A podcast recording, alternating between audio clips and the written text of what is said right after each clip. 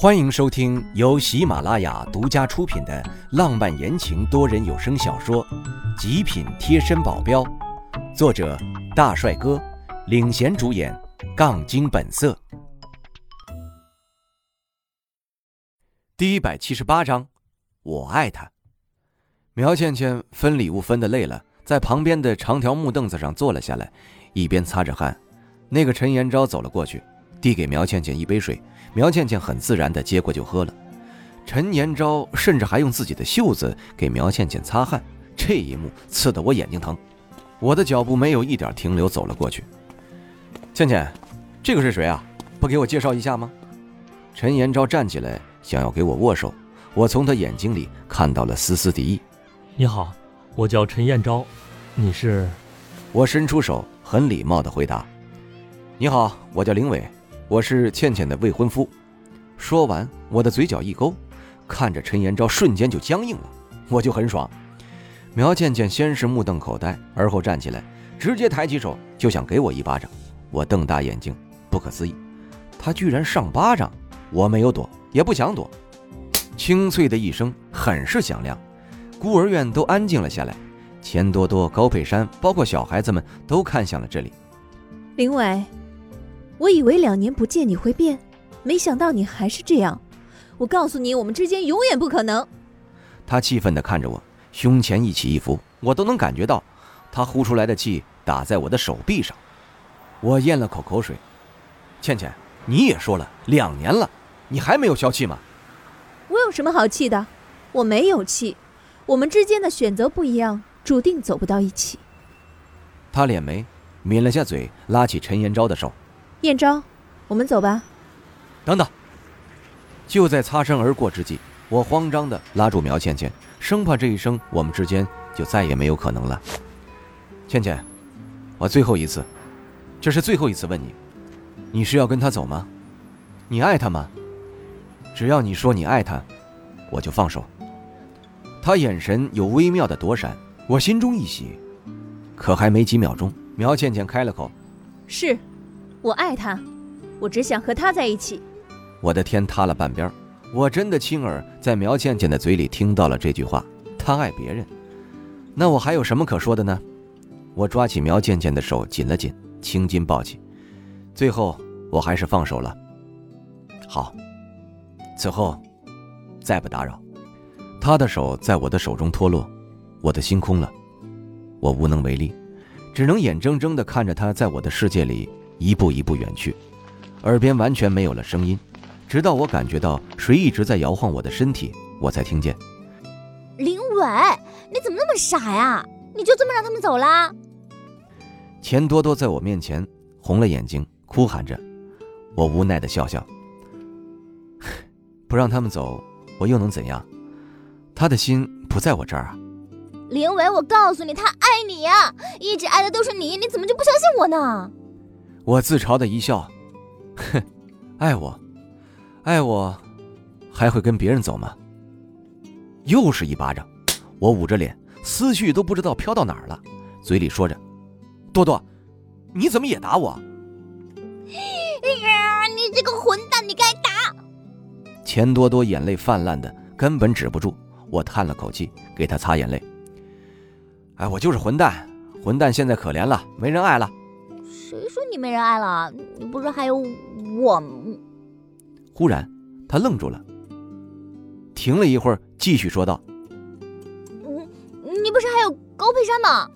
我皱起眉头，看向一直在旁边担忧的看着我的高佩珊，心中泛起无边的苦涩，走到他身边：“走吧，我们回家吧。”“嗯，那倩倩那边？”我摇头打断他：“他有他的选择，以后。”我不会再去找他了。高佩珊还想说什么，看见我的脸色之后，把想说的话又咽了回去。走了两步，想到什么，我回头对着钱多多说道：“苗倩倩结婚的时候通知我一声，我还是要想参加一下。”回到跟高佩珊的公寓，心里空荡荡的，感觉做什么都没有力气。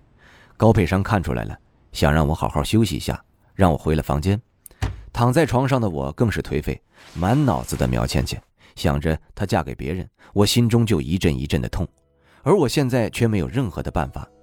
我能怎么样呢？他都直接跟我说他爱那个叫陈延昭的男人了，我只能祝福他们了。闭眼睡觉，醒来跟我预计的一样，张太明他们来了。现在 M 国我们威慑已经两年时间，在斯特朗的家族的支持下，现在完全稳定了下来，成了一大帮派。我是先行一步，所以早到一天。而跟着张太明一起来的还有于代冲和赖飞。我之前虽然的两年跟他们没有联系，可没有跟他们说我具体在做什么，所以他们对我一直很好奇。他们也知道张太明是我的人。在帝都机场看见张太明的时候，就跟着一起来了，就是想找我。我听了之后，嘴角一抽，这俩人太能折腾了。貌似这两人现在正在执行任务，虽然任务不是很艰难，可这样抛弃任务来找我，合适吗？有一件比较开心的事情，就是于代虫带着川家子回国之后，没多久就修成正果。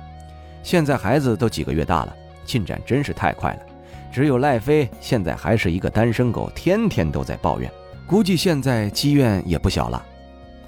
他们问我前段时间到底干嘛去了，我随意的说了声跟师傅去修炼去了，现在已经 SS 巅峰了。他们听了之后哈哈大笑，赖飞更是夸张，都捂着肚子在地上打滚了。嘿呦，林伟啊，你可真是太搞笑了呀！你要是两 S 巅峰了，我给你倒洗脚水去。我眼神幽暗的看着他们，没说话。好久，等他们不笑了。赖飞才一脸不确定的戳了戳我，不是吧？你真的两 S 巅峰了？我点了点头。他们震惊了，就连一向冷静的于代虫这会儿也不淡定了。奇才啊，才二十几岁就修炼到 SS 巅峰了，你绝对是前无古人，我佩服。这话说的我都不好意思了。我能升级这么快，百分之九十靠的都是运气。他们后边还问我跟苗倩倩之间的事情怎么样了，我跟苗倩倩后面的尴尬相处，他们都知道了，可他们不知道外面现在这个情况。这一问，我就想起来昨天的事儿了，一下就憋不出话来了。他们看出了异常，不停的追问我怎么了。无奈之下，我一股脑全说出来了。一说完，他们就跟傻子一样，都骂我：“你可真蠢呐！女人都是口是心非的，那样问他，他肯定就想顶你呀。”你还真信了呀？被我说的有点恼了。他直白的那样说，我能有什么办法？赖飞一拳打赏我的胸膛，然后猛地缩回手，对着自己的拳头哈气。两 S 级就是两 S 级，胸都这么硬啊，不得了！看来以后都不能随便打了。我瞪了他一眼，他讪笑着：“哎，开玩笑，开玩笑啊！只不过呢，是想让你清醒清醒。你呀，就是死要面子。”我跟你说呀，你是要面子还是要苗倩倩呢？